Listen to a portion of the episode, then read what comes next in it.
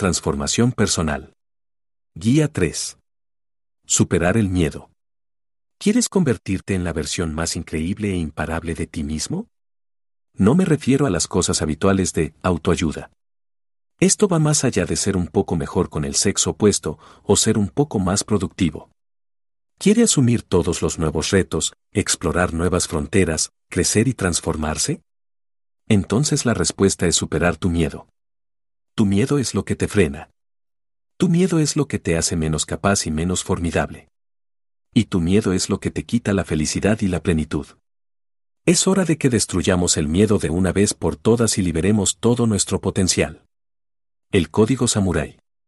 Si queremos aprender a vencer realmente el miedo, podemos recurrir a algunos ejemplos de la historia. Algunos de los guerreros más intrépidos y formidables de todos fueron los samuráis. ¿Cómo consiguieron esta completa falta de miedo? Según la leyenda, había una técnica que los samuráis practicaban justo antes de la batalla para eliminar su miedo. Para ello, imaginaban vívidamente todas las formas posibles de ser asesinados. Imaginaban ser empalados, desmembrados y decapitados. Entonces se centrarían en aceptar estas posibilidades y en aceptarlas. Se convertirían en personas que aceptan una muerte horrible y brutal. Los samuráis eran en realidad un grupo muy morboso y fatalista. El código del bucido explicaba que era un honor morir en la batalla y que debían tener constantemente la mente puesta en la muerte. Uno pensaría que esto los haría más temerosos, pero, paradójicamente, los empoderó para ser los guerreros completamente despiadados e intrépidos que eran. Esto tiene sentido, si temes a la muerte, entonces temerás a la vida. Si los samuráis han aceptado lo peor que les podía pasar y si lo han asumido, ¿qué razón tienen para tener miedo? Ahora imagina luchar contra alguien que no tiene ningún miedo a la muerte, que está dispuesto a ponerse en riesgo, a lanzarse al 100% en un movimiento y no preocuparse por el posible resultado. Sería devastador. La buena noticia es que vivimos en una época mucho menos peligrosa y es probable que no tengas que aceptar tu muerte de la misma manera. Pero podemos tomar esta misma noción y buscar formas de aplicarla a nuestras propias vidas. Aprender de los estoicos. Curiosamente, los filósofos estoicos tenían una visión del mundo similar cuando se trataba de sus miedos. Los estoicos creían que el secreto de la felicidad era estar preparado para todos los peores resultados posibles y vivir dentro de esas posibilidades. Pensaban que el optimismo ciego era una de las formas más rápidas de sentirse miserable y decepcionado. Piénsalo, si constantemente esperas lo peor y obtienes lo mejor, entonces te vas a encontrar con una sorpresa agradable o con lo que esperas. Si esperas constantemente lo mejor y obtienes lo peor, vas a estar constantemente decepcionado. Si aceptas que las cosas negativas ocurren y te has preparado para ellas, no hay razón para no correr riesgos y oportunidades. Y hay una belleza en las cosas que van mal. Los momentos más tristes de nuestra vida son ricos en emociones porque hemos perdido cosas que se preocupan. La única manera de evitarlo es vivir una vida anodina y poco emocionante. Los momentos en los que nos hemos sentido sagrados por nuestra vida han sido los momentos en los que nuestra biología y nuestra psicología se han puesto a prueba y hemos tenido que utilizar nuestro ingenio y nuestro valor para sobrevivir. Los estoicos señalaron que los momentos en los que es más probable que maldigamos al cielo son los momentos en los que nos sorprendemos. Por ejemplo, no se maldice cuando empieza a llover, es un hecho normal y algo que prevemos. Se maldice cuando se quema la mano porque se ha sorprendido. Si esperas que las cosas vayan mal, no te pillan. Fijación del miedo. Tim Ferriss es el autor de la semana laboral de cuatro horas. Se trata de un libro sobre cómo hacer que tu trabajo se adapte a tu estilo de vida, en lugar de que tu estilo de vida se adapte a tu trabajo. Esto significa decidir lo que quieres de la vida y luego crear una carrera que funcione dentro de ese contexto. Tim explica que muchos de nosotros seguiremos atrapados en trabajos que odiamos y viviendo vidas que nos parecen poco gratificantes porque tenemos miedo de lo que pasará si nos arriesgamos. Si nos vamos de viaje, nuestras parejas podrían abandonarnos. Si emprendemos una nueva carrera, podríamos fracasar y acabar en la bancarrota y la indigencia. Si buscamos un nuevo trabajo, puede que todos nos rechacen. El miedo nos mantiene congelados y nos impide avanzar. Somos naturalmente reacios al riesgo, lo que significa que preferimos aferrarnos a lo poco que tenemos en lugar de avanzar para ganar los grandes premios. Para evitarlo, Tim tomó prestados los conceptos de los filósofos estoicos y los formalizó en un proceso que cualquiera puede utilizar para superar sus temores paralizantes. El proceso es así. En primer lugar, identifique el objetivo o la cosa que le gustaría cambiar. Digamos que quieres dejar tu trabajo y montar tu propio negocio. A continuación, escribe todas las cosas que temes y todas las cosas que podrían salir mal.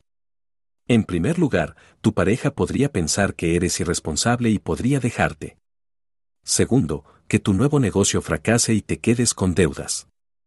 Tercero, tu casa podría ser embargada. Cuarto, podrías acabar siendo un vagabundo. Quinto, tus amigos podrían reírse de ti. En sexto lugar, puede que todo salga bien, pero que descubras que odias aún más tu nuevo puesto. Ya te haces una idea. Ahora puntúa cada una de esas cosas según la probabilidad honesta de que ocurran. ¿De verdad te dejaría tu pareja? Es poco probable, a menos que haya problemas en tu matrimonio, así que podemos darle un tos. ¿Terminarías en la indigencia o probablemente encontrarías otro trabajo, aunque sea un escalón por debajo de lo que hacías antes? Dale un 3. A continuación, ¿importan realmente estas cosas? Puntúalas del 1 al 10 si tus amigos te juzgan. ¿A quién le importa? Ahora, vas a repasar esa lista de nuevo y vas a escribir todas las maneras en que podrías hacer frente a las cosas que van mal. Estos son tus planes de contingencia y las cosas que podrías hacer para afrontarlos. Por ejemplo, si te quedas sin blanca, puedes pedir subsidios, echar mano de tus ahorros, pedir ayuda a tus padres o aceptar un trabajo a tiempo parcial. Si tu pareja te dejara, podrías cumplir ese sueño de viajar por el mundo. A continuación, repasa la lista otra vez. Esta vez, anota todas las formas en que puedes mitigar el riesgo para que sea menos probable que ocurra. ¿Te preocupa endeudarte? Entonces, escribe un modelo de negocio que no implique un gran gasto inicial y haz el camino hacia el éxito. ¿Te preocupa dejar tu trabajo? Entonces empieza tu negocio en tu tiempo libre. Ahora vas a hacer algo más, vas a pensar en el peor escenario posible si no sigues tu plan. Puede que acabes atrapado en un trabajo que odias. Que un día tengas 80 años y mires atrás y sientas que nunca hiciste nada. Que tu cuerpo y tu mente se han atrofiado por la falta de desafíos o experiencias. ¿Qué es peor? Sé cómo me siento. Y céntrate en lo que hemos comentado en la sección sobre el estoicismo, las cosas malas van a ocurrir. No es posible evitar que ocurran todas las cosas malas. Mientras tanto, tú eres el único responsable de tus propias emociones. No puedes hacer feliz a todo el mundo todo el tiempo, así que ni siquiera lo intentes. En lo que debes centrarte es en aceptar esta realidad y, mientras tanto, hacer lo necesario para tu propio bienestar emocional y psicológico. Por eso Tim también tiene el mantra de que, no pidas permiso, pide perdón. Si a tu pareja no le va a gustar que viajes, que emprendas un negocio, que así sea. No puedes vivir sin arriesgarte por otra persona toda tu vida o te llenarás de resentimiento.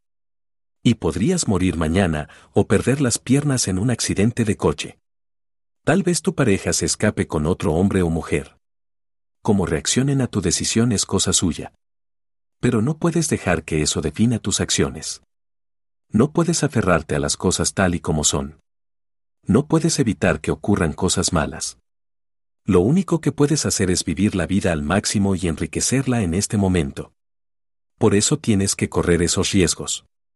Tomar apuestas. La técnica anterior puede funcionar cuando necesitas tomar una gran decisión o trazar el curso de tu vida. Pero ¿qué pasa con ese miedo agudo? ¿Ese miedo a corto plazo? En este caso, el proceso es exactamente el mismo. ¿Te da miedo hablar en público? Entonces, pasa rápidamente por esa técnica de fijación del miedo en la que consideras los posibles resultados y por qué no importan realmente. Al final tienes dos opciones, quedarte callado y seguir teniendo miedo, o arriesgarte y crecer como persona para tener menos miedo la próxima vez. ¿Estás pensando en hacer un salto en bungee? Entonces, repasa todas las cosas que podrían salir mal y su probabilidad gravedad. Claro que sí, La cuerda podría romperse o resultar demasiado larga, pero sabes que la probabilidad de que eso ocurra es del orden del 0,0001% o menos. No solo eso, sino que se acabaría al instante, nunca se sabría nada de ello. Y no puedes vivir tu vida con miedo. Así que, salta. Volviendo a los estoicos por un momento, hay un dicho que dice que no puedes controlar lo que te ocurre, pero sí puedes controlar tu reacción ante ello. Tenlo en cuenta y mantén la calma en tu reacción, incluso cuando el mundo se derrumba a tu alrededor. Todo esto puede ayudarse con un poco de meditación, atención plena y TCC. La TCC es una forma de intervención psicoterapéutica que recomienda cambiar los patrones de pensamiento para cambiar la forma de sentir y de comportarse. Las técnicas incluyen el poderoso desafío del pensamiento, que esencialmente equivale a la fijación del miedo. Se trata de observar los pensamientos y creencias limitantes que se tienen y evaluar si son realistas o válidos. ¿Te resulta familiar? Y no es de extrañar que la TCC sea uno de los métodos favoritos para superar las fobias. Pero algo que es aún más poderoso de la TCC es la noción de prueba de hipótesis. Esto significa que no solo se prueban las ideas en la mente, se sale a la calle y se prueban en persona. Si tienes un miedo atroz a hablar en público, sube al escenario y da un mal discurso a propósito. Experimentas el peor escenario, de primera mano y te demuestras a ti mismo que realmente no es tan malo. Al hacerlo, puedes aprender a desensibilizarte de las cosas que normalmente te darían miedo y puedes convertirte en una versión mucho más intrépida y segura de ti mismo. Y esta es realmente la mejor manera de superar el miedo, es seguir empujándose y desafiándose a sí mismo. Sigue sometiéndote a las mismas cosas que te parecen desalentadoras.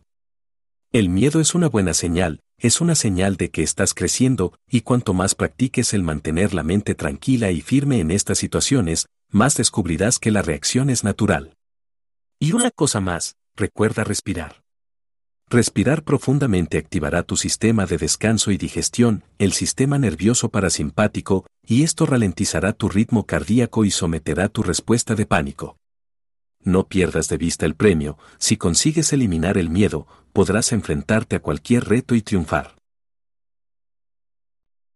Aquí termina. Dominio de la transformación personal. Guía 3. Superar el miedo. Escrito y narrado por Libroteca.